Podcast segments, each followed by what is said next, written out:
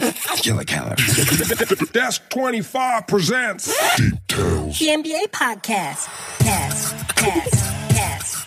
What's up? Now say hello to your nerdy and sometimes funny friends, Rupert and Mark. Give it up for them, people. Willkommen zu NBA Deep Tales. Ohne den NBA Deep Tales Instagram-Account-Besitzer Mark Stoffers, der morgen seinen 36. Geburtstag feiert. Was steht er eher aus wie 36 oder wie 63? Ich enthalte mich. Aber Oh. nein, er sieht auf jeden Fall noch fresh aus. Und auf Teneriffa weilt in seinem eigenen Ferienhaus, also der verdient ganz gut, der Mann hier.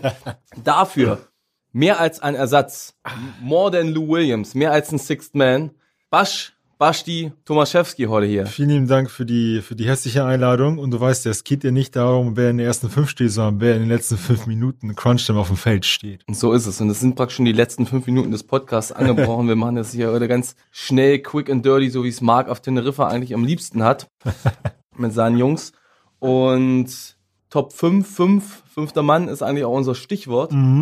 Wir wollen nämlich mal reinschauen nachher in die Top 5 und in die Bottom 5. Aber wie immer, nach einem Viertel der Saison gibt es Overreactions und es gibt Teams, die overperformen, es gibt Teams, die underperformen. Und wir wollen jetzt einfach mal einen Blick drauf werfen, welche der Teams sind fake und welche sind real.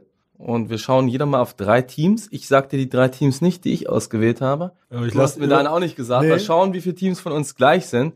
Und da ich ein schlechter Gastgeber bin und mir mein erstes Team nicht wegnehmen lassen möchte, Ja, ich, hätte- ich hätte dich aber auch eh anfangen lassen. fange ich einfach an mit meinem ersten Team, Fake It or Make It. Und ich nehme nämlich die Phoenix Suns, die, glaube ich, 6-3 begonnen haben und schon von allen Leuten in die Playoffs gerufen wurden. Mittlerweile sind sie bei 8-10 angekommen. Immer noch erstaunlicherweise Achter im Westen damit. Ja, aber zuletzt mit drei, mit drei von sieben. Ganz genau. Für mich die Suns nicht real. Waren sie auch von Beginn an nicht. Ich habe immer gesagt, kein, kein Phoenix Suns Bandwagoner. Für mich ganz klarer Fall von Overreaction nach den ersten Saisonspielen.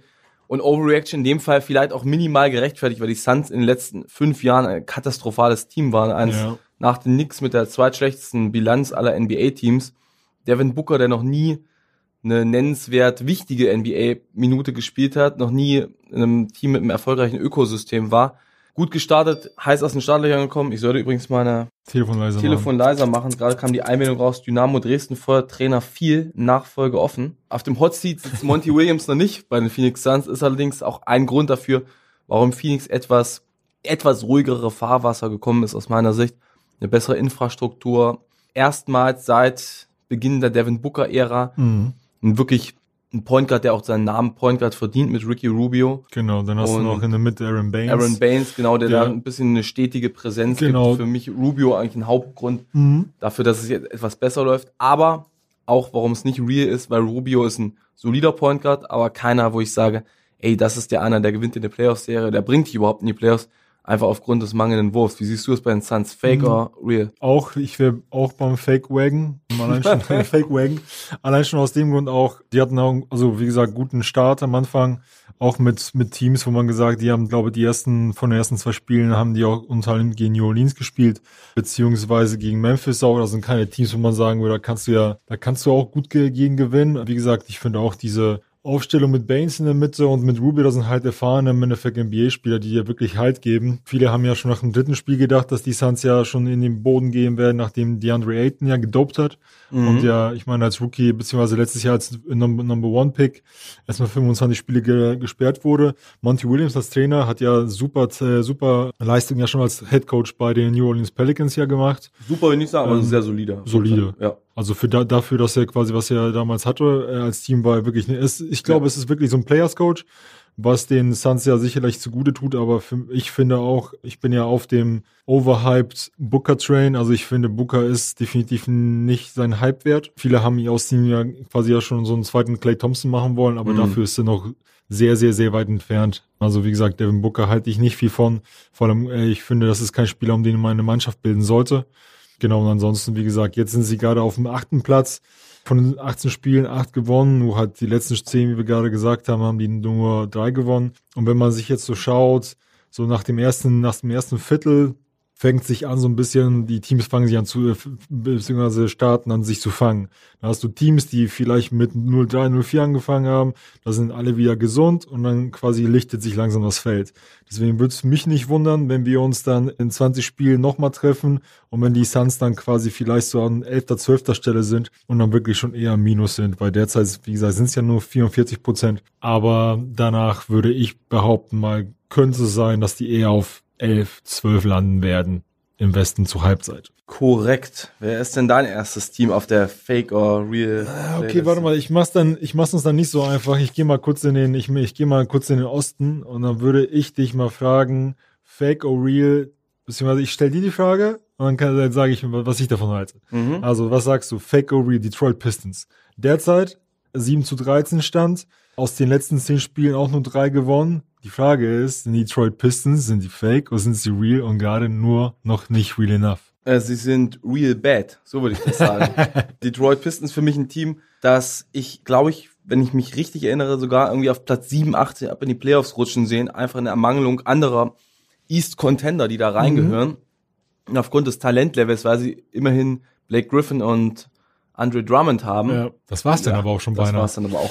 Sie sind jetzt 7 und 13 und eineinhalb Spiele zurück hinter den Magic. Mhm. Also immer noch in aussichtsreicher Position, aber es ist einfach ein Team, was hinten und vorne nicht zusammenpasst, was ein Mhm. riesen Space-Problem hat, weil Andre Drummond, auch wenn er anfängt, irgendwie Dreier zu bricken ab und an, völlig idiotischerweise sogar im Fastbreak. Hast du neulich gesehen, die Szene, Mhm, wo er ja. im Fastbreak einen Dreier aus der Transition Ja. genommen hat als Ballhändler und Blake Griffin mit seinen 35, 36 Prozent ein solider Dreierwerfer ist, Mhm.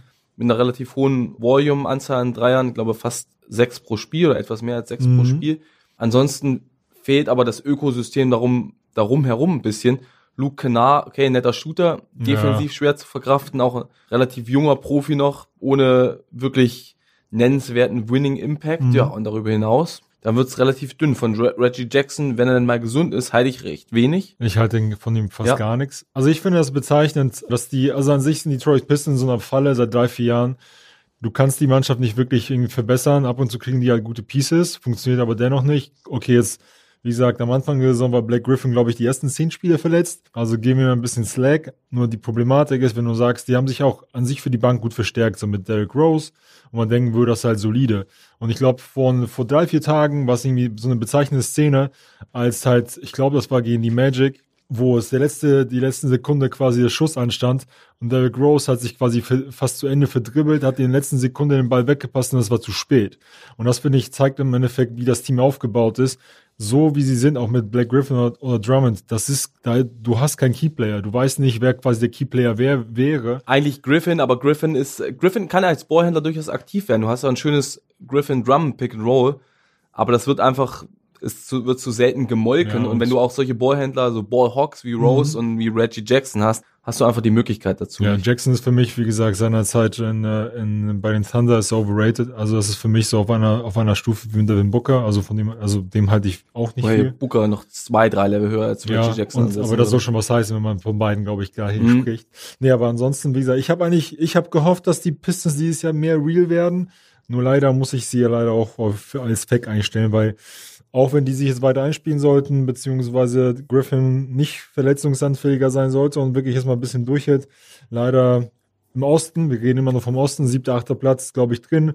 Vom Coach, wie heißt der nochmal? Die, Dwayne Casey. Gwen Casey heißt hier auch super viel. Hat man gesehen, was man in Toronto ja gemacht hat. Im Aber- Playoffs zwar nie abgeliefert, ein Coach, der nicht, kein Adjustment-Coach, Coach, der seinen Spielstil hat durchzieht. Mhm. und nicht wirklich um Veränderungen annehmen kann, weswegen er den ganzen Playoffs-Serien gegen die Cavaliers oder gegen LeBron immer alt ausgesehen hat. ja, deswegen mein Fake-Team. Mhm.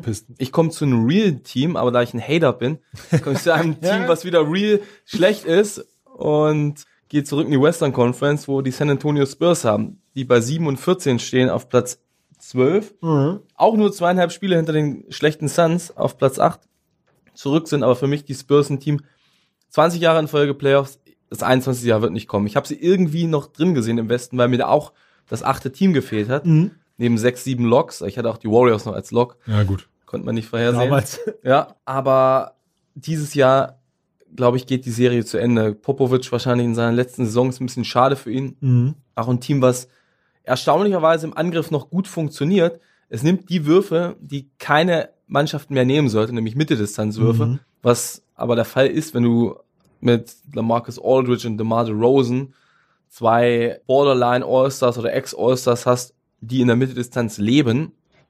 Die treffen sie auch relativ hochprozentig, weswegen die Offense noch einigermaßen funktionstüchtig ist.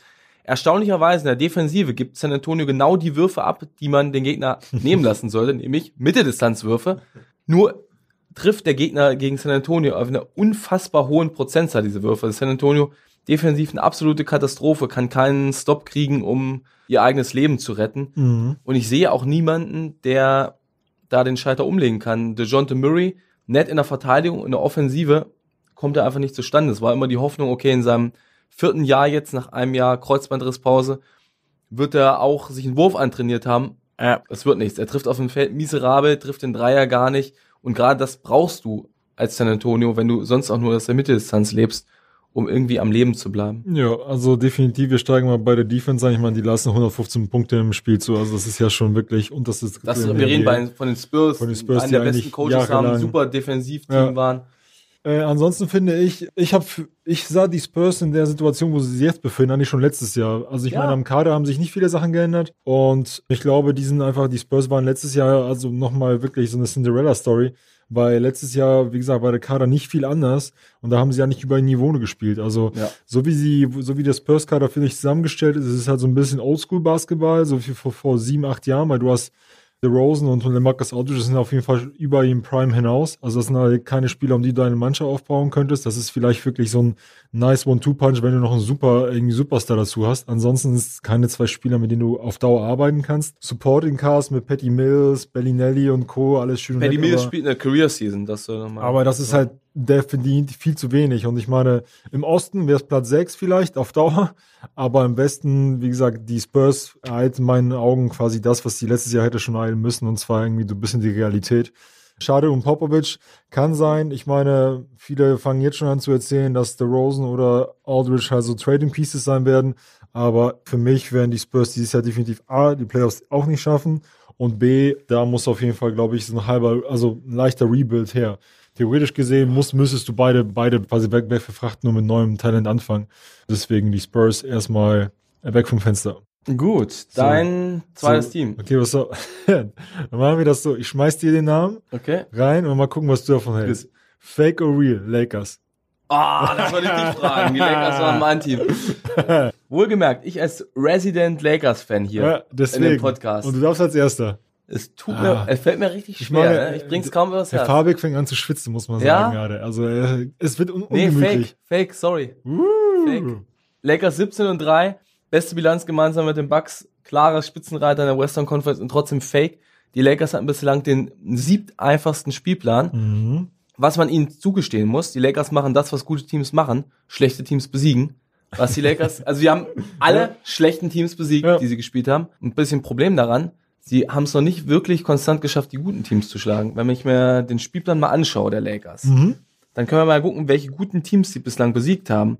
Und das sind seit Saisonbeginn die Utah Jazz, die Dallas Mavericks, Einmal. die Miami Heat Noch ohne Gene Butler seinerzeit. und das war's. Ja. So, und gegen wen sie verloren haben, das heißt, als drei Quality-Teams haben sie gewonnen. Gegen welche Teams haben sie verloren? Gegen die LA Clippers, gegen die. Toronto Raptors Und und, gegen die Mavericks. Dallas Mavericks, gegen drei Qualitätsteams. Mhm. Und das ist in allen drei Spielen aufgrund der Tatsache so gewesen, dass die Rollenspieler nicht performt haben. Mhm. Du hast immer deinen One-Two-Punch mit LeBron und Anthony Davis. Du hast immer zwei der besten fünf Spieler auf dem Feld. Immer. Mhm. Ja. So, und hast mutmaßlich, wahrscheinlich in nahezu jeder Serie, kann man immer das Argument bringen, dass du den besten Spieler der Serie oder des Spiels auf dem Feld hast. Argumentieren kann man da, wenn es gegen Kawhi oder wenn es gegen Janis geht. Mhm. Ansonsten hast du immer den besten und immer das beste Du auf jeden Fall. Ja. Darüber hinaus wird es ein bisschen dünn. Die Jungs performen gegen miese Teams.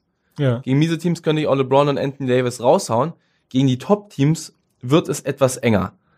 Und das war bislang immer das Problem, dass es da nicht geklappt hat, dass Danny Green, dass Kyle Kuzma, Joel McGee, Dwight Howard gegen die Jungs nicht abgeliefert haben.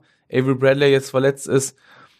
Gegen die schlechten Teams klappt es einigermaßen. Und die Lakers müssen mir erst beweisen, dass sie das können, ehe ehe ich sage, sie sind wirklich real als Title-Contender. Jetzt Mhm. im Dezember spielen sie 10 von 15 Spielen gegen Teams mit einer Bilanz von mehr als 50 Prozent. Ja, Und das wird sehr interessant. Jetzt auch diese Woche schon in Denver, back-to-back in Utah, wird, genau. dann in Portland gegen Minnesota. Das werden entscheidende Duelle werden. Und es kann letzten Endes gut für die Lakers werden, diesen Monat Mhm. so zu spielen, weil da kommen wirklich Herausforderungen auf sie zu. Also ich bin auch bei Fake. Und zwar nicht, eigentlich, wie gesagt, klar, Schedule bisher war nicht so, war nicht so dufte. Und ich habe mir gestern wirklich das gesamte Spiel angeschaut gegen die Mavericks und ich bin ja auf dem Mavericks Bandwagon, ja, ich werde immer drauf bleiben. Nur es war irgendwie witzig zu Halbzeit wirklich so. Anthony Davis hat dann hat dann irgendwie eine Zone geruht, hat jeden quasi mit äh, mit aufgenommen, ob Kleber mit Prosingis hat irgendwie wirklich so Kindergarten gespielt. Und dann ging es in der zweiten Hälfte los und da fingen die Mavericks an, wirklich so Teambasketball zu spielen. Halt wirklich so nochmal ein Pass, noch ein Pass, wirklich swing the ball. Und hast du gesehen, ah, die, die Lakers sind nicht wirklich nachgekommen. Und dann haben die Mavericks so einen kleinen Run gestartet und du hattest nie wirklich das Gefühl, dass die Lakers zurückkommen werden. Und weil, klar, du hast deine two Key Player. Wie gesagt, man könnte davon ausgehen, man könnte immer die Diskussion aufmachen, von den derzeit vielleicht fünf besten Spieler sind vielleicht zwei. Ja. Aber sonst hast du da wenig bis gar nicht. Äh, Kuzma, gib ihm mal ein bisschen Slack, er war die ersten fünf, sechs Spiele verletzt. Aber gestern, was der abgeliefert hat, irgendwelche Dreier, Fadeaway-Dreier etc., das, das kannst du ja knicken. Ich bin Dann kein Kuzma-Fan. Dann hast du kan ja, Kandel Pope, den kannst du, also das ist auch für mich im Endeffekt, das ist halt so einer, so ein LeBron-Buddy, der mitkommt. Ja, es ist ein Clutch-Sport-Guy, der Ja. seit drei Jahren einen fetten Lakers-Vertrag nach dem anderen absagt. Genau, und dann hast du wirklich so nie jemanden, wo man sagen würde, Dwight Howard und äh, ich meine, Joel McGee, das sind halt, ja, gut. Was man Dwight Howard lassen muss, er hat in den letzten sechs Spielen genau zweimal aufgepostet. Ja, es ist halt. Also das sind das die Sachen, die er immer verlangt. Also er scheint wirklich das zu machen, was von ihm verlangt wird. Das muss man ihm geben. Also ich muss sagen, in den letzten drei, vier Jahren, wenn wir das zurücksehen, war das irgendwie ist die beste Saison, die er gerade abliefert. Ja, und das Aber- beim 7-7-Schnitt, ne? Ja. Aber ansonsten finde ich wirklich, dass der Lakers-Kader nicht wirklich, ja, Titelanwärter im Endeffekt kom- kompatibel. Rondo, seine beste Saison, glaube ich, hat er vor zwei Jahren gespielt. Von dem sehe ich auch. Und deswegen ist, sind für mich die Lakers, wie an sich jedes Mal ein LeBron-Team, ein Kandidat dafür, zum Januar, Februar nochmal quasi zu traden. Trade, natürlich. Und Andre meine- Iguodala. Oder, ja, Iguodala wird ja zum Beispiel auch bei den Mavericks, ähm, bei den Mavericks spekuliert, beziehungsweise viele denken, beziehungsweise spekulieren gerade, ob man ja vielleicht JJ Redick holen würde. Ich finde es bei Mavericks sehr spannend, weil eigentlich sagst du, okay, was willst du jetzt in diesem Jahr mit dem Iguodala oder mit dem Reddick? Mhm. Andererseits, die Liga ist vielleicht doch offener, als man denkt und die Mavericks doch besser, als man denkt. Und wer weiß, was so ein Spieler wie Iguodala oder Reddick bewirken kann. Ja, beziehungsweise Chris Paul wurde ja auch mal gehandelt. Genau. So, deswegen, also ich meine, die haben halt die zwei, beziehungsweise den, den Kontakt von, von Tim Hardaway Jr., der, den, du, den die aufgeben können. Also du hast auf jeden Fall ein, zwei Trade Pieces. Das ist halt die Frage, ob du es dieses Jahr schon machst oder das Jahr erstmal ausspielst, dass sich quasi Porzingis und, äh, und Doncic ein bisschen weiter einspielen, dann gucken wir mal. Aber das ist halt, wie, aber gut, dann bleiben wir dabei. Lakers Fake. Genau. Gut, dann gebe ich dir jetzt mal wieder dein Team. Ja, Dein letztes. Mein drittes Team genommen. Was bedeutet, dass ich mir noch mal ein neues Team musst, aussuchen du musst muss? flexibel sein. Ja, ich bin ja auch flexibel. Das heißt, dann gehe ich mal in den Osten und komm, jetzt höre ich mal auf zu haten, sondern sag, nenn mal ein Team, was real ist. Nämlich der längst vergessene Titelverteidiger. Weißt du noch, wer die Meisterschaft gewonnen hat, Wasch? Warte mal, warte mal, warte mal. Die sind aus Kanada so richtig, oder? Äh, die Vancouver Äh, Grizzlies. Toronto Raptors, die momentan 15-4 im Osten Zweiter sind Ist krass. und ein Spiel nach dem anderen gewinnen, obwohl Lowry raus ist mit einer Daumenverletzung, Mhm. obwohl Ibaka zwischenzeitlich raus war, obwohl Kawhi im Sommer weggegangen ist. Ja. Und wer macht einen Riesensprung? Pascal Siakam. Auf mittlerweile 26, 8 und 4 seine Werte. Für mich ein Top 5 MVP-Kandidat, wie er Toronto dieses Jahr so, also so stark im Osten im Rennen hält. Alle haben gesagt, Osten ist ein Zwei-Team-Rennen. Mhm. Nur Milwaukee und Philly. Milwaukee liefert ab, Milwaukee ist Erster. Dahinter hast du aber eben die Toronto Raptors und dann erst Miami, Boston, Philly. Philly ist, glaube ich, sogar Fünfter momentan. Äh, Philly ist Fünfter, jawohl. Ja, aber wenn wir nur die Raptors reden, also Mhm. Siakam zeigt, dass er den Sprung gemacht hat und dass er auch ein MVP-Kandidat ist, Mhm. dass er vielleicht sogar der, die Nummer eins Option in einem Meisterschaftsteam sein kann. Traue ich ihm Ähm, noch nicht zu, aber ja. Nick Nurse hat gezeigt, dass Coaching immer noch in, aus einer spielergetriebenen Liga verdammt wichtig ist und dass das verdammt gut kann Ja. und nicht einfach nur Meister geworden ist wegen Kawhi, nicht nur, wenn gleich in großen Stücken.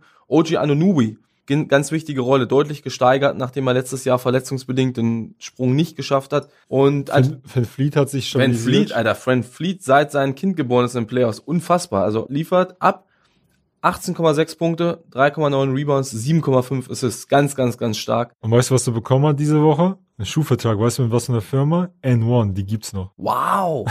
Ernsthaft? Kein Scheiß. Wow! Das ist geil. Nicht schlecht. Aber Toronto wirklich von Position 1 von Siakam bis ganz nach hinten zu Terrence Davis, Mhm. der aus der G-League gekommen ist. Alle kennen ihre Rolle, alle erfüllen ihre Rolle. Sehr gute ja, Teamstruktur, das Team hervorragend zusammengestellt, aufgebaut. Und anstatt, wie viele vermutet haben, dass sie in so einen milden Rebuild gehen, Mhm. mit Lowry traden, Ja. Gasol traden, Ibaka traden, haben sie, sind sie wirklich all in gegangen mit derselben Mannschaft. Nochmal Mhm. Lowry verlängert. Gibt keinen Grund momentan Gasol zu traden. Ey, wer weiß, wie weit Toronto in den Playoffs treibt. In die Semifinals auf jeden Fall. Ich sehe sie unter den stärksten vier Teams. Ich sehe sie stärker als Miami beispielsweise, Mhm. weil sie tiefer sind und vielleicht sogar an der Spitze besser besetzt. Man kann echt argumentieren, dass Siakam, oder man kann es gar nicht argumentieren. Man muss einfach momentan sagen, Pascal Ja. Siakam ist besser als Jimmy Butler. Also sie haben auch den besten Typ in so einer potenziellen Serie Mhm. und ich sehe sie auf jeden Fall als Halbfinalkandidat und da auch sehr unangenehm für ein Team wie Boston zumindest. Ja, weißt du, was die Toronto Raptors gemacht haben? Was 2011 die Mavericks nicht gemacht haben? Ja, genau, den Die Kader haben den Kader zusammengehalten. Ja. Und ansonsten bin ich komplett bei dir. Also wie gesagt, die Leute, die da, beziehungsweise jeder, glaube ich, hat, hat Toronto nicht so hoch gewartet. Mhm. Spätestens auch nicht, als irgendwie, als die Extension für Lowry kam. Und wenn du dir anschaust, wie gesagt, 15-4, die lassen 104 Punkte zu, das ist immer Top 5 der Liga, machen selbst 113. Du hast super viele Leute, die, wie gesagt, der, der Kader vom letzten Jahr ist gestanden, jeder weiß, wo seine Aufgabe ist. Und die, äh, klar, Kawhi kannst du nicht ersetzen, wirst du nicht ersetzen. Nur das, wie quasi Kawhi mit der Mannschaft interagiert hat, das wurde dann jetzt auf verschiedene Schultern quasi ist rübergegangen. Siakam, dass er so jetzt quasi stabil spielt, hätte man nicht gedacht. In den Playoffs hat er hier und da mal quasi seinen Ausrutscher gehabt. Aber ich glaube, es, es tut der Mannschaft auch gut, dass du halt, wie gesagt, mit Marc Gasol jemand hast, der wirklich ein gestandener NBA-Profi oder Basketball-Profi insgesamt ist. Und dann die, an- wie gesagt, was du ja schon gesagt hast, Fred van Fleet etc. Das sind halt Leute, die sich aber in Toronto halt so nach zu Hause gemacht haben in den letzten drei bis Jahren. Und Nick Nurse, der hat eine sehr gute Manufacture-Strategie mit diesem Team. Und da weiß wirklich jeder um seinen Platz. Und wenn es mal vielleicht bei einem Siakam am, nicht läuft, dann wissen die, die kriegen nämlich das hin, was die viele Mannschaften nicht hinbekommen. Wenn vorne mal nichts läuft, dann wissen die, wie sie in der Defense agieren sollen. Und die haben sehr viel, die spielen sehr äh, körperlich äh, quasi robust, sodass viele Teams, wie zum Beispiel Boston Celtics oder auch Bucks, jetzt gehen wir mal wirklich auf eine Playoff-Serie, wenn das, wenn alle so gesund bleiben, Probleme damit bekommen werden, weil die Raptors haben neun bis zehn Leute, die körperlich wirklich fit und agil sind und auch robust, die die äh, gegenschmeißen können. Und dann, wie gesagt, so ein Ja- Giannis Antetokounmpo wird dann wirklich von drei, vier Leuten keine zusammengeschlagen werden. So, deswegen, also Toronto super, super große, starke Überraschung. Ich glaube, die hatte keiner von den Experten Anfang der Saison auf den Schirm. Deswegen, das ist auf jeden Fall nicht fake. Dein letztes Team. Mein letztes Team. Ach, komm, dann äh, bleibe ich jetzt noch mal. Ich gehe noch mal zurück in den, beziehungsweise komm, überlege ich gerade. Ah doch, ich gehe jetzt im Westen zurück. Also, Oklahoma City Thunder. Fake or real mit 8 zu 11. Allein schon, jetzt fange ich mal an. Wieso? Wieso ich das mal? Ne, Weil, also nach dem Trade gegen Westbrook, glaube ich, hat jeder gesagt gehabt, City Thunder sind durch. Fake. Sind durch vom. Das letzte vom Stück Schokolade ist Bitte übrigens schön. deins. Nee, nee, nee, ist deins. Oh. Das ist deine Schokolade. Also, dafür, dass die, wie gesagt, ihren, ihren Key-Player verloren haben, an sich durch eine, durch Role-Spieler. Chris Paul ist definitiv kein Superstar mehr. Der ist auf jeden Fall ein guter, ein sehr guter, vielleicht Ergänzungsspieler mittlerweile. Und an sich haben die Oklahoma City Thunder ja keinen Superstar. Die haben halt sehr viele Trading Pieces, was wir ja vor zwei Wochen mal besprochen haben. Daniel Gallinari im letzten Jahr, wo du sagst, da könntest du Leute bewegen. Ansonsten hast du sehr viele wirklich es ist so eine, gefühlt wie so eine Insel, wo ein paar Leute jetzt gestrandet sind, die mal gut waren oder vielleicht noch gut sind zum Teil. Nur die versuchen jetzt gerade in der Mannschaft zu sein. Und dafür, finde ich, sind die, also die die 8-11 sind mich find, eher fast schon real. Weil ich habe sie wirklich eher mit so 4 zu 17 angesehen gehabt. Dafür spielen die eine super Saison eigentlich zusammen. Steven Adams ist auch so ein Piece, der das getradet werden könnte, aber die, da weiß wirklich auch jeder um seinen Platz. Und auch hier fangen wir mal an, es war ein doofes, doofes Spiel mit diesem Osten-Westen, nur im Osten wären die viel, viel weiter vorne. Und selbst hier, Dennis Schröder, unser allerliebster Freund, von dem man kann halten, was man will, aber der hat, wie gesagt, ich finde, mit Chris Paul ist den besten Spieler vor ihm, der von ihm ja auch lernen kann. Und du siehst auch die, die Spiele, die er, also die knapp 20 Spiele, die hat Schröder dieses Jahr auf jeden Fall besser gespielt als letztes Jahr, als er mit Russell Westbrook zusammengespielt hat. Deswegen, jetzt gerade würde ich sagen, kann ich es dir nicht beantworten. Mich würde es aber nicht wundern, wenn die am Ende vielleicht um den siebten, achten Platz Ey, spielen. Wenn dieser, der achte Platz, also erstaunlicherweise muss man ja fast sagen, dass die Minnesota Timberwolves fast sicher in den Playoffs sind auf Platz sieben. Ja. Jetzt natürlich auch übertrieben nach 20 Spielen, aber das sieht ja bei denen deutlich besser aus als bei dem ganzen Rest im Westen, Mhm. wo du gar nichts wirklich erkennen kannst. Platz 8 ist up for the grabs. Also ich sehe die Thunder mitspielen, ich sehe vielleicht auch noch die Pelicans mitspielen, die einen schweren Spielplan bislang hatten, Ja. gutes Point Differential haben, vielleicht auch die Suns irgendwie, wenn sie drin bleiben, aber wie gesagt, die Thunder haben eine Chance. Die machen bislang das Beste aus ihrer Situation. Mhm. Interessant finde ich dieses Three-Point-Guard-Lineup mit SGA, Jay Gilgis Alexander, Mhm. der wirklich einen Riesensprung gemacht hat und den Clippers auch wehtun wird, so dass sie den abgeben mussten im Trade. Einerseits und dem Meister was ist auch scheißegal. Ja, ja. Dann ist das rechtfertigt alles. Das ist wurscht. Der aber wirklich wieder Point Guard der Zukunft in Oklahoma City aussieht wie ein zukünftiger All-Star. Mhm. Da machen sie das Beste draus. Auch Gallinari wieder sehr solide. Steven Adams, auch wenn es wirkt, als hätte er den Körper eines 45-Jährigen inzwischen mit seinen 26 Jahren. Erst. 26. Das ist sehr unfassbar, oder? Das ist, der, das ist so, wenn du, ich glaube, letztes Jahr das erste Mal aufgeschaut und ich dachte auch, der geht schon an die 30 zu. Und dann ist der ist wirklich 26. ja, Das ist unfassbar. das ist krass. Aber Sander, ja. Also, sagen, im Bereich ihrer Möglichkeiten, for real. Okay, dann machen wir nochmal einen Joker, weil du es gerade angesprochen hast und ich bin mal gespannt, was deine Meinung dazu ist. Was ist, was ist mit den Pelicans? Unabhängig vom, vom Schedule. Ich persönlich hätte, ich habe sie nicht in den Playoffs gesehen. Ich auch nicht. Dafür, klar, alles mit, mit Zion hier, Mhm. Zion da. Wann Zion zurückkommt, weiß man gar nicht. Wann er sein erstes Spiel spielen wird. Vielleicht November, beziehungsweise ist vorbei, also Dezember, Januar. Mhm. Auch mit Zion Williams. Und sei es, ob der im Endeffekt Spielplan ein bisschen schwer war, äh, war oder nicht. Also ich halt von der Mannschaft ist nicht so viel, dass ich sage, ich könnte jetzt nicht sagen, die sind besser als die Suns oder Timberwolves. Sind Könnte ich, also besser als Timberwolves nicht, weil sie haben nicht Carl Anthony Towns. Sie haben nicht so einen, einen Superstar, den du brauchst. Naja, Zion ist, das, also, wie soll das schon sein? Also kann ich jetzt nicht beurteilen, aber er wird nicht auf dem Cat-Level sein. definitiv nicht von Anfang an. Nein. Ich finde, das Team ist interessant. Es ergibt noch nicht komplett Sinn. Du hast Mhm. ein Spacing-Problem natürlich, gerade Mhm. wenn Zion dann tatsächlich auch mal spielt. Drew Holiday hat ein bisschen Down hier bislang oder trifft unfassbar schlecht. Ich finde es ja witzig, dass Leute gesagt haben, er wird eine MVP-Saison haben. MVP mit 37 Siegen oder so. Dann hast du Ingram, der wirklich auf dem Weg ist, Most Improved Player zu werden. Mhm. Ganz starke Saison spielt. Du hast aber Lonzo, Lonzo stagniert. Ich weiß noch nicht, ob Lonzo jemals kommen wird. Du hast ja Hart, Josh Hart, auch am hintersten Ende der Bank vergraben. Mhm. Äh, Pelicans, wenn sie Achter werden, dann nur, weil Zion richtig einschlägt, weil Reddick wie verrückt trifft, der unfassbar wichtig in dem Team ist, was Mhm. dem es an Shooter mangelt, wenn Holiday wieder die Form findet und wenn sonst kein anderes Team für Platz 8 interessant ist. Aber sonst sehe ich die auch nicht. Nee, sonst nicht. Ja, wen siehst du denn an der Spitze? Machen wir mal, versuchen wir mal mit einer Minute pro Team hier, oder ein paar Teams schon besprochen haben, deine Nummer 1, äh, deine Top 5 und deine Bottom 5. Bei, den, bei den Teams meinst Leg du einfach mal los, deine Nummer 1, dann sage ich meine. Wollen wir bei 5 starten oder bei 1 starten? Nee, komm, lass mal äh, Osten oder besten zusammen. Ja, alles zusammen, die ganze Okay, Liga. dann äh, gehen wir mal, gehen wir von 5 hoch. Okay. Beziehungsweise dann starte ich mit der 5 und zwar nehme ich dann die Houston Rockets. Ja, bin ich, gehe ich konform mit dir. Ich hätte aber überlegt, ob Toronto oder Houston, aber Houston hat mehr Upside und hat sich ganz solide geschlagen. Ja. Haben auch langsam ihren Flow gefunden und sie haben eben einfach James Harden. Dann gehe ich mit den Milwaukee Bucks Oh, Milwaukee auf vier. auf 4. Das musst du mir erklären. Weil ich, die haben bisher, finde ich, auch nicht so den besten im Endeffekt Spielplan gehabt, wo man auch wirklich die Siege reinfallen konnte. Und ich sehe es immer noch nicht. Also neben Janis sehe ich halt immer noch nicht die, den zweiten, dritten Guy Mhm. wie letztes Jahr in den Playoffs. Also wie gesagt, da, also die Bucks haben gerade hoch. Nur sehe ich sie auf jeden Fall vom Kader schlechter als letztes Jahr. Mhm. Deswegen traue ich denen auf jeden Fall nicht mehr zu, als vielleicht die. Ich würde ja mich fast schon hinsetzen und sagen, die schaffen nicht die Conference Finals dieses Jahr. Also ich habe vor der Saison auch gesagt, die Bucks sind schlechter als letztes Jahr. Ich werde gleich noch zu ihnen kommen Mhm. und mehr zu ihnen sagen, aber Platz vier erstaunt mich. Also Stand jetzt zumindest. Stand jetzt bei mir Nummer vier Denver Nuggets. Okay. Äh, erstaunlicherweise die beste Defense der Liga, die Denver Nuggets, die notorisch als defensiv schwach bekannt waren. Letztes Jahr schon die zehntbeste Defense, dieses Jahr die beste Defense, trotz oder vielleicht auch doch mittlerweile wegen des Jokers in der Mitte. Ja. 13-4 Bilanz, neulich haben sie das Spiel verloren nach 17 Punkte Vorsprung gegen die Kings noch. Mhm. Sonst echt immer taking care of business in den letzten Spielen. Und das trotz eines gar nicht so einfachen Spielplans.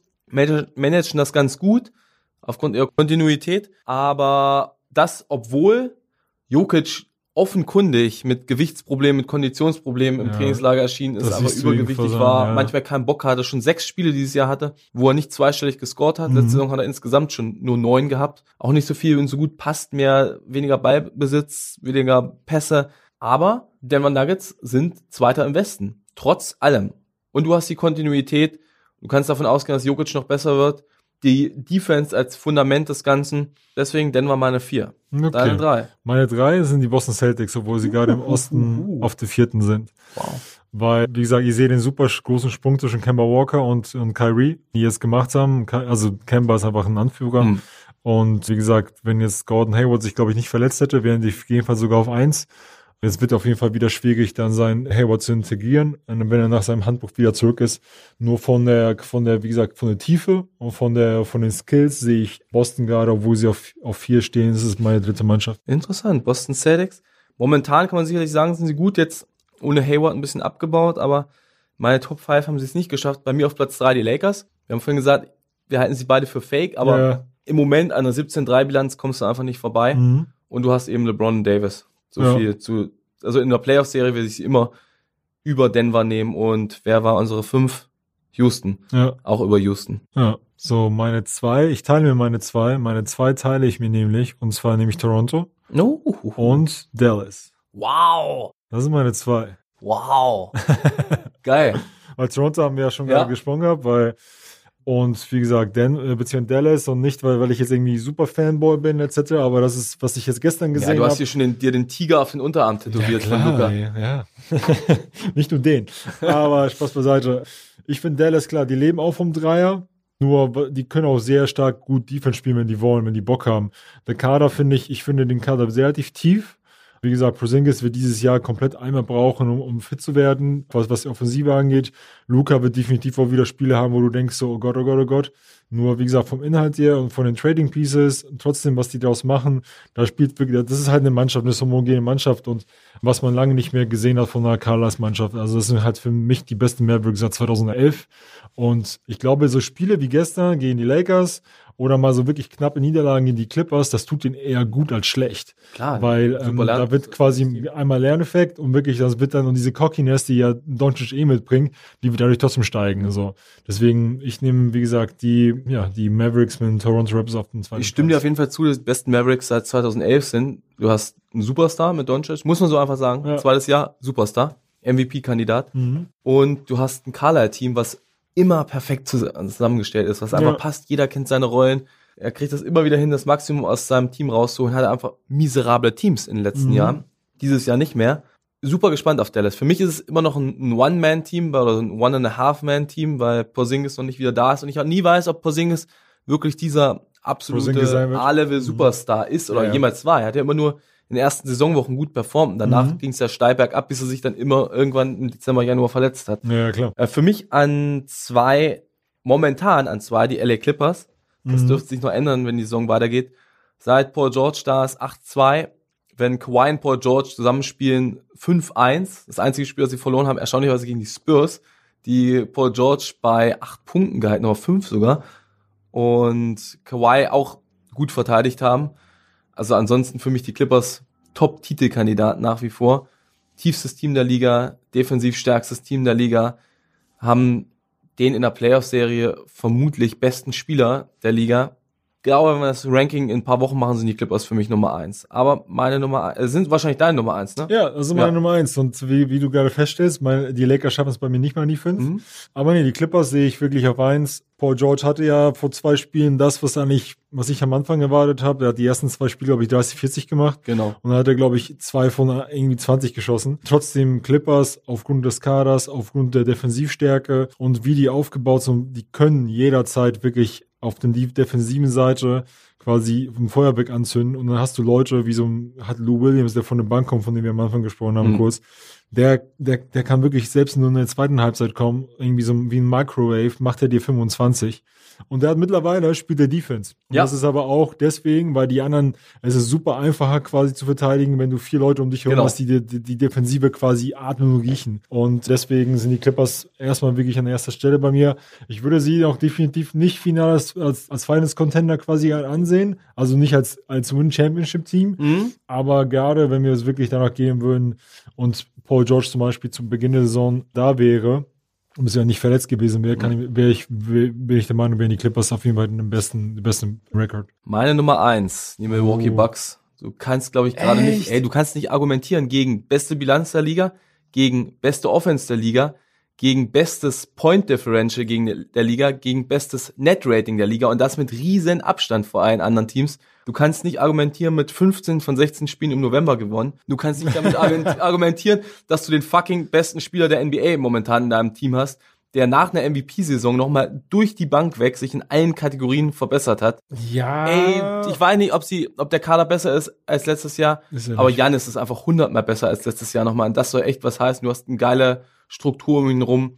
Die Bucks komplett am Rollen. Deswegen momentan in einem aktuellen Power Ranking für mich die unangefochtene Nummer eins Und auch das Top-Team im Osten da, die Sixers, sich noch nicht so ganz gefunden haben scheinen. Die Sixers sind, sind enttäuschend dieses Jahr, aber das lassen wir Ja. mal aus. Aber dennoch, ich bin nicht auf deine Milwaukee Bucks Bandwagon, Ja? weil ich würde gesagt, würde behaupten, auch wenn Janis super noch bessere Zahlen auflegt als letztes Jahr, Janis ohne ein Midrange-Shot und nur mit, mit dem quasi Kopf durch die Wand, durch die Wand, das wird in den Playoffs wieder nicht Er funktionieren. trifft mittlerweile 32 Prozent seiner Dreier. Wir haben Anfang der Saison, Ja. Freund. Deswegen warten wir mal ab. Aber ich sehe auf jeden Fall die, ich verstehe es. Ja. Ich meine, das sind ja True Facts, Sp- Spitting Facts, aber da bin ich mal gespannt, was die, also warten wir mal jetzt noch die, die, das nächste Viertel ab und ob dann quasi die Bucks weiterhin so eine gute Zeit haben. Aber hin, was die Bucks haben, was, was keine andere Mannschaft hat, Twins. Das stimmt. Twins auf der gleichen Position, die, Die beide Lopez-Brüder. ordentlich Dreier löten. Das stimmt allerdings. Das habe ja. ich nämlich heute gelesen, dass Robin Lopez in den, in, den elf, in den elf Spielen, wo er bei den Milwaukee Bucks gespielt hat, mehr Dreier geschossen hat oder getroffen hat, Ja. als in den drei Jahren zuvor bei Chicago.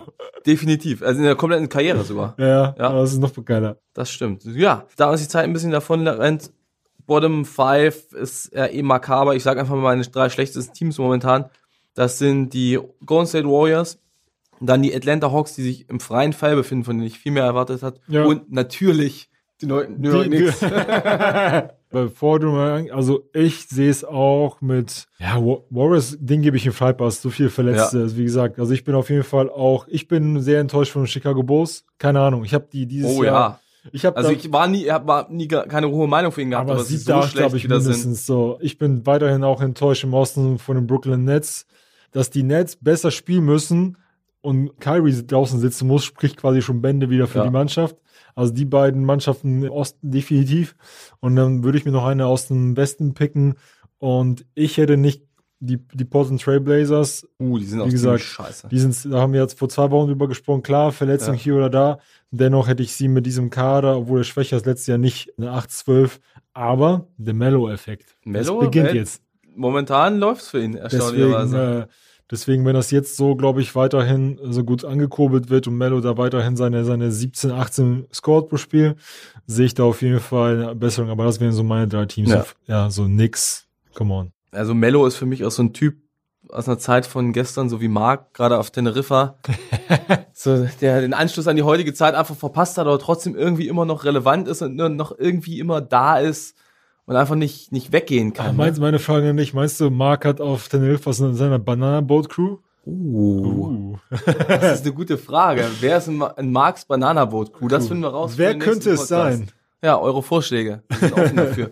Ja, Mark, Hoodie Mark, auf jeden Fall. Grüße nach Teneriffa an Lamello, nee, Mello. La, La Stoffers, La Stoffers. Stoffers. Äh, Basch, vielen Dank. Es ist ein Vergnügen mit dir. Vielen lieben Dank. Endlich Äh, mal einen Dankeschön. kompetenten Mann mir gegenüber sitzen zu haben. Oh, das ist aber sweet. Ja. Und dann wünschen wir erstmal eine schöne Woche noch. Und in Erinnerung an Mark, see you nerds. Tschüss.